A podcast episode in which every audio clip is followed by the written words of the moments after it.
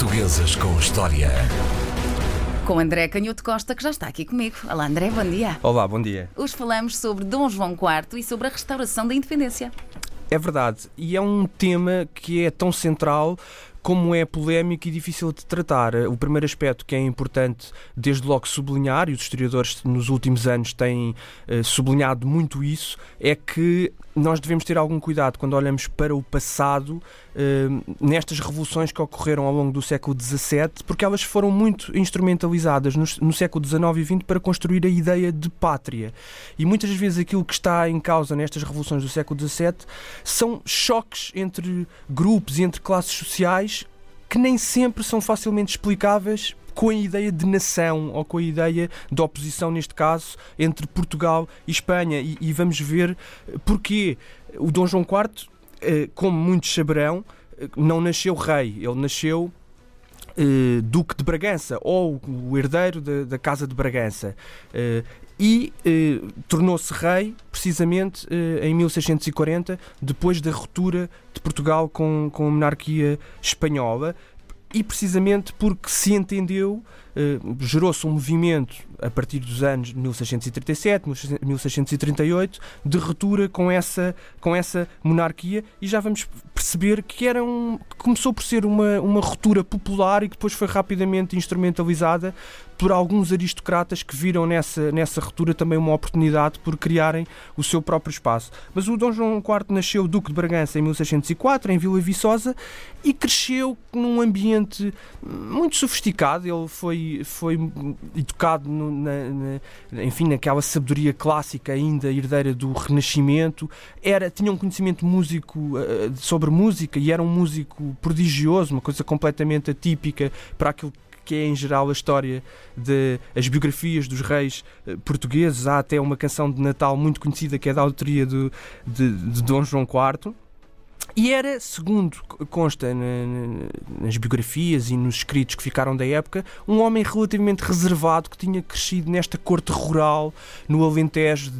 que se dedicava à caça, que nem sequer era um homem muito viajado e que, se procurou, e que procurou sempre manter-se afastado da política, da alta política e daquilo que eram jogos e intrigas eh, muito complexos na corte dos reis castelhanos em Madrid, embora outras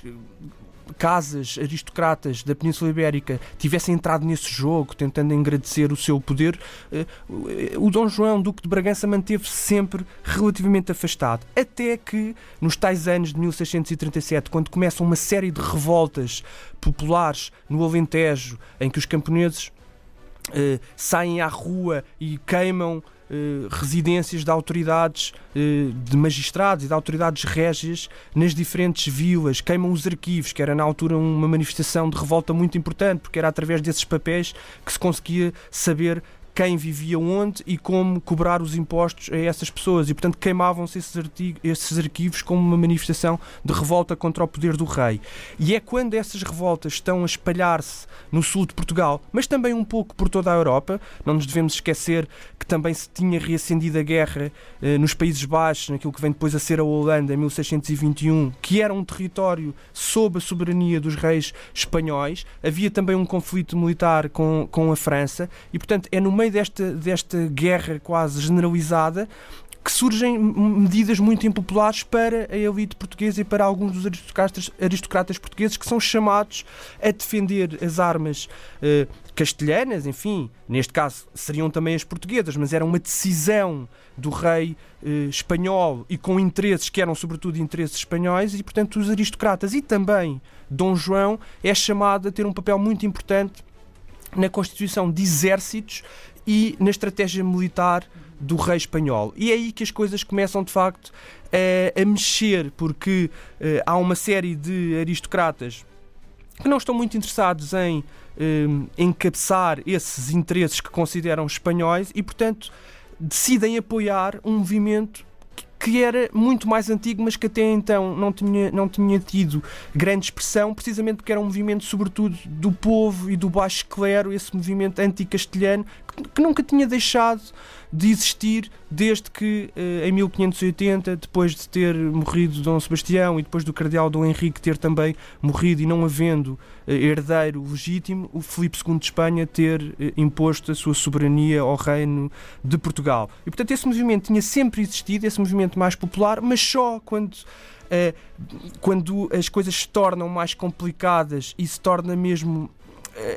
difícil continuar a sustentar uma, uma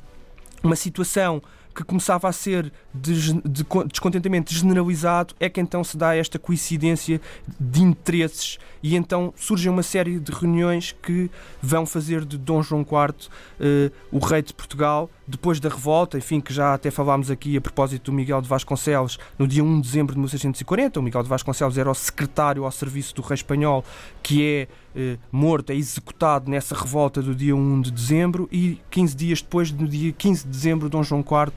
é um, aclamado como rei de Portugal. E a partir daí, o, o reinado é um reinado que não, que não é um reinado fácil e por isso a memória do Dom João IV é uma memória também com leituras algo contraditórias ele acaba por, por afirmar, eh, no contexto internacional, o Reino de Portugal, o que não era fácil, através de um grande esforço diplomático, mas tira partido, e hoje isso é mais ou menos consensual entre os historiadores, tira partido do, da tal guerra generalizada e da fragilidade da monarquia hispânica eh, e também do apoio de, de, entidades políticas, de soberanias políticas muito poderosas que estavam em guerra com Espanha e que vão apoiar Portugal numa, numa primeira fase e claramente e ao longo de toda a segunda metade do século XVII a Inglaterra, mas depois também a Holanda, que apesar de ter, eh, de ter uma posição algo ambígua no início, porque a Holanda, estando em guerra com o rei espanhol, tinha ocupado uma parte do Brasil e, portanto, quando Portugal se torna novamente independente, fica ali com um problema, porque teoricamente passa a ter dois inimigos, a Holanda e também a monarquia hispânica, e depois acaba por tentar negociar com a Holanda essa, essa paz, uma vez que passou a ser também inimigo da monarquia hispânica, e portanto o Dom João IV vai beneficiar, obviamente com uma grande capacidade diplomática, do apoio desses países que estavam em guerra com a monarquia hispânica. É também nesta altura que se reorganiza um pouco a administração, se bem que aquilo que é importante perceber, para não entrarmos em coisas muito complexas que têm a ver com a forma de governo típica da época, através de, de, de conselhos mais ou menos especializados, havia um conselho de guerra, havia um conselho da fazenda, havia um conselho ultramarino que só para decidir questões relativas ao, ao império, eh, mas aquilo que é importante neste, neste reinado de, de, de, Dom João IV, que depois vai terminar em 1656, é que apesar de haver esta,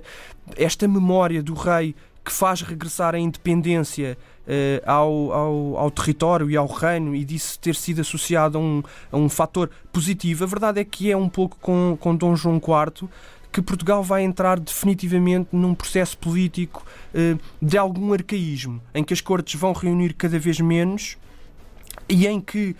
depois da sua morte em 1656, com um herdeiro que é o Dom Afonso VI, que vai ser também depois um rei muito problemático, também muito provavelmente por uma doença que teve na infância e que o tornou relativamente incapaz de governar. Uh, a verdade é que Portugal entra no século XVII num, numa, num certo tom sombrio uh, e não é por acaso que nós olhamos para a Europa e vemos figuras como Descartes, Spinoza, Newton, Shakespeare, Galileu e na verdade a nossa grande figura do século XVII do ponto de vista intelectual é o Padre António Vieira e eu não quero ser demasiado provocador mas termino com, com esta ideia uh, e com um convite a que se repense um pouco a figura de Dom João IV. Portuguesas com História.